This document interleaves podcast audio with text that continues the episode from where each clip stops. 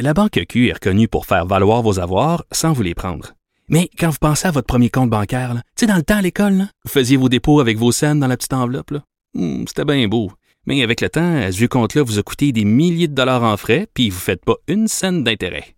Avec la Banque Q, vous obtenez des intérêts élevés et aucun frais sur vos services bancaires courants. Autrement dit, ça fait pas mal plus de scènes dans votre enveloppe, ça. Banque Q. Faites valoir vos avoirs. Visitez banqueq.ca pour en savoir plus. Cube Radio. Écrivaine, Blogueuse. scénariste et animatrice. Geneviève Peterson. La Wonder Woman de Cube Radio. C'est toujours un moment assez anxiogène, très stressant, euh, négocier euh, son salaire avec son patron. Je sais pas si vous êtes comme moi, mais moi, à chaque fois que j'ai eu à le faire, on a des petits battements de cœur. On se demande si on fait la bonne affaire, si on dit la bonne affaire, si on se vend bien, si on demande trop, si on demande pas assez. On dort pas de la nuit la veille. Et surtout quand on est une femme, parce que je l'ai dit en début d'émission, les études prouvent qu'on a un petit peu plus de difficultés à négocier nos salaires que nos congénères masculins. Et pour en parler, j'ai avec moi une pro, une pro des augmentation de salaire, je veux dire ça. Euh, Jannick Boutillette, qui est cofondatrice de Profession L. Puis, euh, ben évidemment, bonjour. Bonjour Geneviève. Vous, eh, je pense que vous êtes importante là, parce que vous vous spécialisez dans la chose qui est... euh, je pense une, un des trucs les plus importants du monde du travail, la fameuse question du salaire. Oui, en effet.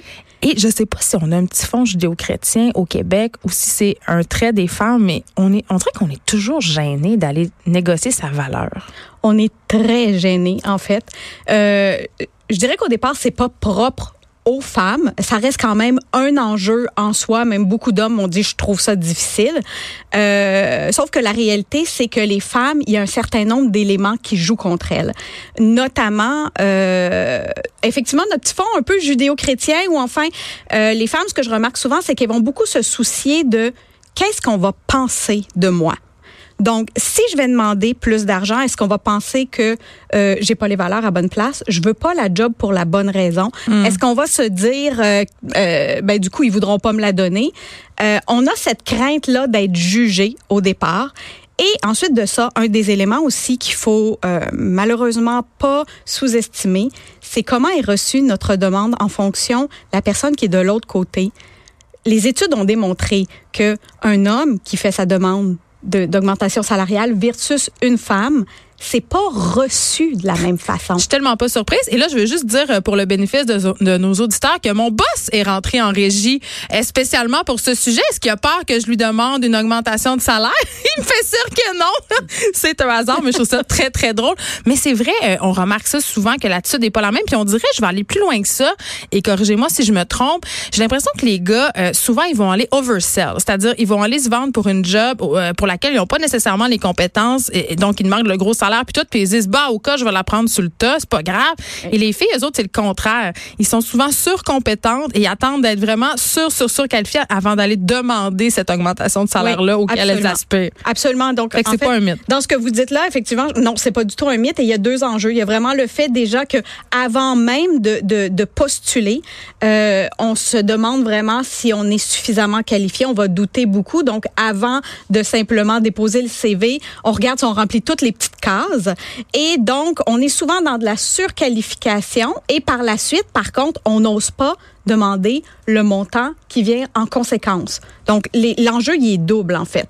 Là, il y a deux moments où on négocie des salaires dans la vie. Euh, quand on change d'emploi ou quand on veut avoir un nouvel emploi Oui. ou quand on a un emploi puis on veut une augmentation de salaire. Oui. C'est quoi les bons timings quand on est en train de d'être en emploi et là on se dit bon, je pense que je mérite une augmentation de salaire. C'est- Oui. Ben, et votre lecture, elle est très bonne parce qu'effectivement, il y a le moment de l'embauche et ça, je tiens tout le temps à venir dire. Quelqu'un qui ne négocie pas à l'embauche, c'est laisser de l'argent sur la table. C'est le meilleur momentum parce qu'on a été sélectionné parmi tellement de candidats où on est venu nous chercher carrément pour nos qualifications et on négocie pas. Donc ça, c'est vraiment, euh, c'est à éviter à tout prix. Puis là, on s'entend que l'employeur, quand il fait sa première offre, c'est sa c'est une négociation sa salariale. là. offre. Absolument, c'est sa première offre. Donc il faut comprendre que logiquement dans une négociation, on se laisse la marge de manœuvre. Donc on va vraiment, euh, on va, on va vraiment être euh, à se dire, est-ce que ça c'est l'offre que la personne pourrait accepter? Mais je vais m'en laisser du jeu. Et Il se laisse combien de jeux en- environ d'habitude, vous pensez? Écoutez, ça varie énormément en fonction de vraiment beaucoup. Il y a eu des fois où est-ce qu'on était capable d'aller chercher 5, 6, 7 000 de plus, mais il y a des fois où c'était vraiment 10 000 de plus. Euh, c'est étonnant de voir. Et là, justement, on parle de salaire, mais bien sûr, il faut parler aussi de tout ce qui est autour. Donc, quand on négocie, on regarde qu'est-ce qui est aussi on va commencer avec le salaire, puis après ça, on va voir, bon, euh, les bonus. Les bonus, c'est souvent euh, le, le- ce, sur lequel, ce sur quoi on va mettre le moins le radar. Et pourtant, c'est souvent là que le bas blesse pour les femmes, parce que le salaire de base, oui, il va y avoir des écarts, mais au final, dans une année où on va voir la différence, c'est ces bonus à la performance, euh, des bonus de rétention. C'est pas dans tous les domaines, par contre, qu'il y a des bonus. C'est pas dans tous les domaines, mais en tout cas au niveau tout ce qui est plus corporatif Ouais. à son sens large, il va y avoir des bonus sous une forme ou sous une autre. Euh, donc c'est vraiment aussi à garder en tête. Euh, mais finalement, pour répondre à votre question sur les meilleurs moments, Ouais. par contre, quand on est déjà en emploi, moi je dis aux gens, si vous n'avez pas négocié, là, le meilleur moment c'est maintenant. Parce que souvent, une des plus grandes erreurs qu'on fait, c'est de présumer de. On va présumer que le meilleur moment, c'est par exemple à la prochaine année fiscale. On va présumer que le meilleur moment, c'est au moment où on va euh, faire l'évaluation annuelle. On présume de ça et qu'est-ce qui peut arriver? On arrive à ce moment-là, puis on se fait dire, ah, c'est pas le bon moment. C'est pas maintenant que ça se passe. En fait, il aurait fallu euh, que tu me le demandes. Il y a de cela deux, trois mois. Euh, donc souvent, c'est là que ça va jouer, c'est dire reviens-moi à tel moment. Et c'est pour ça que je dis aux gens, faites-le maintenant. Mais il faut être que- préparé, là. Il y a maintenant, faut- puis il y a maintenant, là. Exactement, absolument. Ça, c'est un des éléments quand on me demande qu'est-ce qu'il faut éviter à tout prix, outre ne pas négocier. Ça, ça, je dis, c'est la pire chose. Mais sinon, ce qu'il faut éviter, c'est de rentrer non préparé. Donc, effectivement, quand je dis faites-le maintenant, je dis pas rentrer dans le bureau de votre patron, dans votre patronne, dans la prochaine heure et lui demander une négo. Mais maintenant, dites-vous, je vais aller chercher tout ce dont j'ai besoin pour pouvoir en discuter à l'intérieur, disons, du prochain mois. Ben là, OK. C'est, c'est quoi dont on a besoin pour demander une augmentation de salaire? Oui. En fait, moi, quand je, je conseille de le voir en trois parties. Ce qu'il y a sur la table. Donc, comme tel, l'offre qui est là, qu'est-ce que j'ai envie d'avoir, euh, quel est le poste comme tel? J'ai besoin d'avoir, si, si je suis déjà en poste, c'est parfait parce que je connais exactement mes responsabilités, comment euh, j'ai pu, euh, j'ai gagné en responsabilité, j'ai peut-être une équipe plus grosse. Donc, faire une lecture de entre le moment où j'ai eu mon salaire initial et là où je suis rendue maintenant, qu'est-ce qui a changé qui justifie ma demande d'augmentation salariale?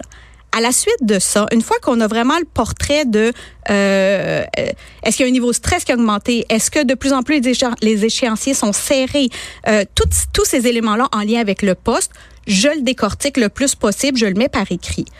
Ensuite de ça, un des éléments qu'il faut prendre en considération, c'est la personne qu'on a devant nous. Ça, c'est mon deuxième élément.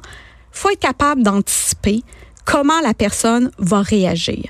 Il y a des gens qui sont excessivement mal à l'aise à recevoir une demande d'augmentation salariale. Des patrons? Des- ah oui, énormément.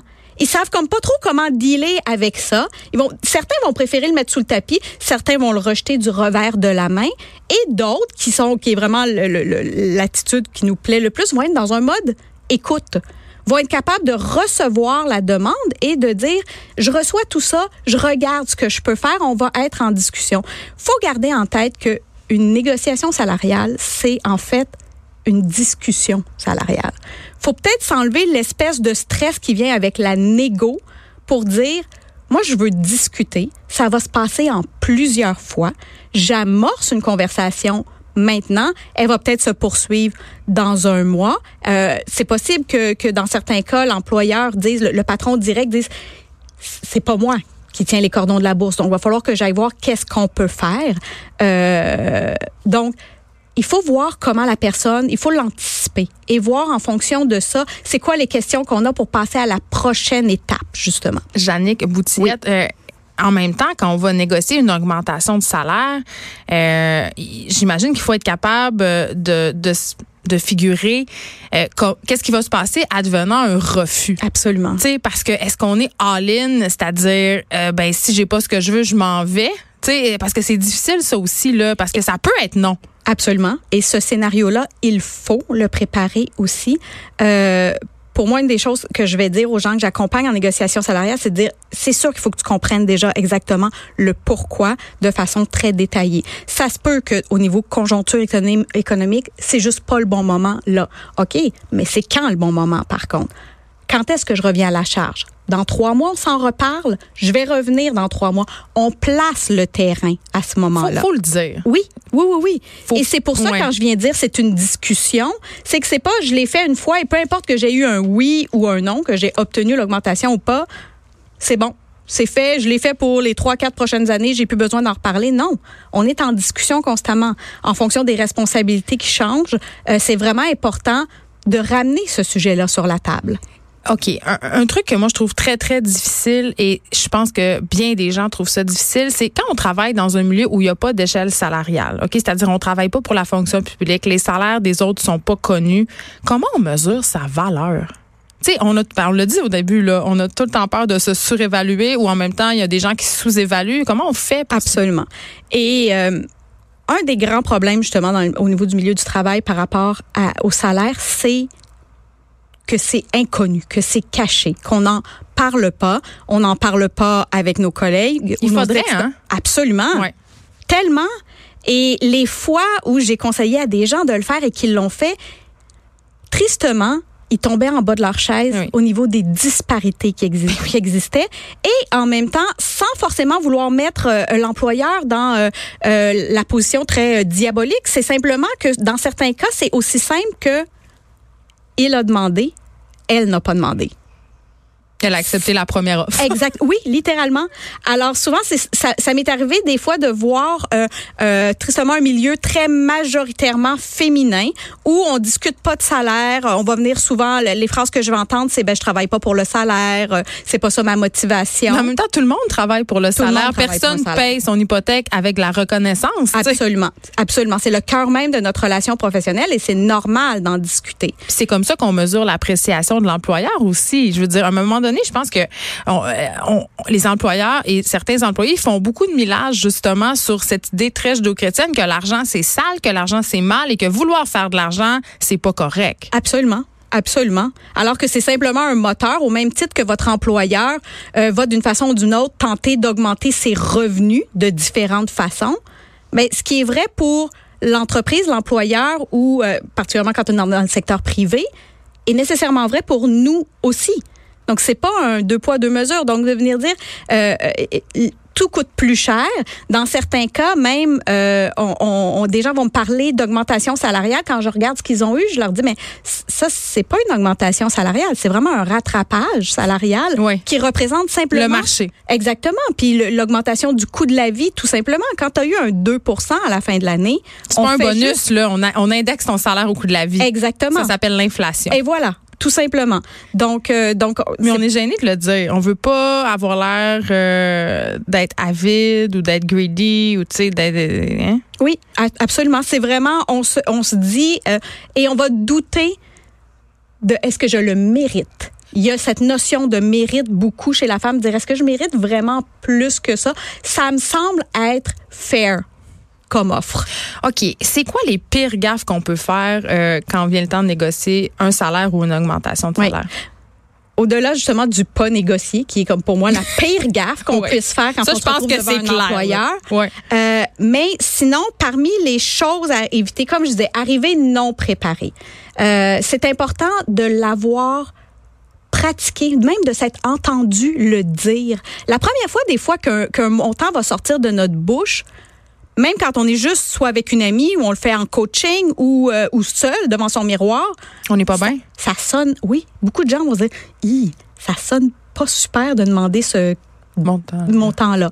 Donc, le pratiquer déjà, ça permet à notre oreille de se dire la troisième et quatrième fois que je vais m'entendre le sortir de ma bouche, je suis comme plus confortable déjà avec ça. Donc dans cette préparation là, il y a vraiment justement de voir comment moi je me sens là-dedans et comment je fais pour arriver en négociation avec quand même un certain degré d'assurance. Parce que des gens qui arrivent en presque s'excusant de venir discuter leur salaire, c'est presque voué à l'échec. faut avoir un patron vraiment, vraiment gentil et qui est convaincu déjà de votre valeur pour dire, malgré le fait que tu as l'air de t'excuser, je vais te le donner. Donc, il faut avoir cette assurance-là, c'est essentiel. Euh, une autre chose que je dis qu'il faut éviter, c'est de présumer de quoi que ce soit. Ça, c'est la pire chose à faire. par exemple, je vais présumer qu'on va le refuser parce que je reviens d'un congé de maternité. Donc, je ne demanderai pas. Déjà, j'ai pas obtenu une rétro, euh, un rattrapage l'an passé parce que j'étais en congé de maternité. Là, je viens juste de revenir et là, on m'offre rien à nouveau. Je présume qu'on me le donnera pas, donc je le demanderai pas. Ou donc ces présomptions-là, présumer que le montant que je suis en train de demander, j'exagère. Non. C'est encore, on, revient au syndrome de l'imposteur quand même, qui est très présent chez les femmes. Là. Oui, tout à fait. Donc c'est vraiment important de se préparer, bétonner pour faire en sorte que cette assurance-là. Faut qu'on se croit. Oui. si nous on se croit pas, on se fera pas croire par l'autre. Donc il faut absolument. Et une des choses qui est vraiment euh, à éviter, c'est d'accepter quoi que ce soit on the spot. Une offre qui nous est faite, je dis toujours aux gens, dites, je vais prendre juste, je vais prendre 24 heures ou 48 heures pour y penser. Ou, par exemple, dans le cas où c'est dans un processus d'embauche, je leur dis, demandez à recevoir l'offre par écrit d'abord. Un, ça donne du temps. Ça donne du temps, ça permet de la regarder, ça permet de se retourner, de, euh, d'aller parler à des gens autour de nous, dire, j'ai eu cette offre-là, j'ai tel, tel paramètre, qu'est-ce que tu en penses? Tu évolues dans ce milieu-là, qu'est-ce que tu irais chercher en plus? Hmm. C'est vraiment important d'aller chercher le plus de feedback possible. Et bien sûr, ne jamais dévoiler son ancien salaire si on change de job. Oui. à moins qu'il était, à moins si ce salaire-là était plus haut, c'est une autre chose. Mais en une minute, c'est vraiment quelque chose qu'on ne doit jamais faire. C'est chose à ne pas faire, en fait. On vient, et ça, beaucoup, parce que beaucoup de, de, de, de chercheurs de tête vont le demander. Donc, ça aussi, faut vraiment réaliser qu'on se dessert à faire quelque chose comme ça et préférer dire je vais plutôt vous parler de mes attentes salariales. Ces, informations pourront et seront retenues contre nous. Et voilà. Merci, euh, Jannick Boutiette. Et, si on veut euh, aller plus loin, on peut évidemment, euh, vous avez un site web, j'imagine, oui, Profession L. Je pense que pour avoir négocié mon salaire plusieurs fois, toutes les femmes bénéficieraient à, aller lire ces conseils-là et à les appliquer, même si c'est pas facile. Il faut se parler, il faut se croire. Il faut faire simplement une première fois puis souvent, on gagne de plus en plus de confort dans ce processus-là. Alex Dufresne est là après la pause. Elle est déguisée en fille du roi.